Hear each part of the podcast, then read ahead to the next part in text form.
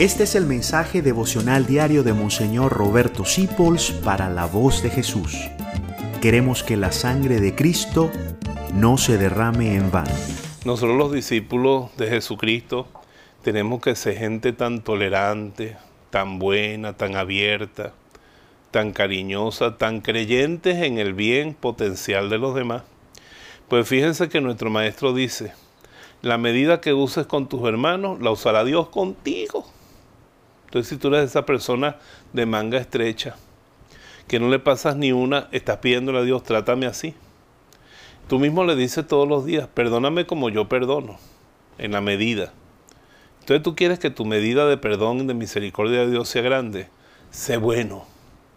Sé misericordioso. No significa que seas consentidor con el mal, sino que al que veas obrando el bien, trátalo con el bien. Y como dice San Pablo, vence el mal a fuerza de bien. Pero no andes por ahí juzgando, rechazando, golpeando, juzgando y condenando. Porque la medida que uses con los hermanos, recuerda, la usará Dios contigo en esta vida y al final de ella también.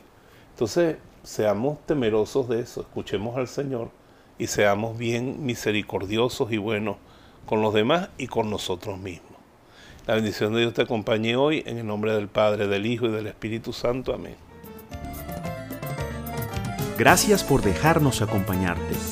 Descubre más acerca de la voz de Jesús visitando www.lavozdejesús.org.be.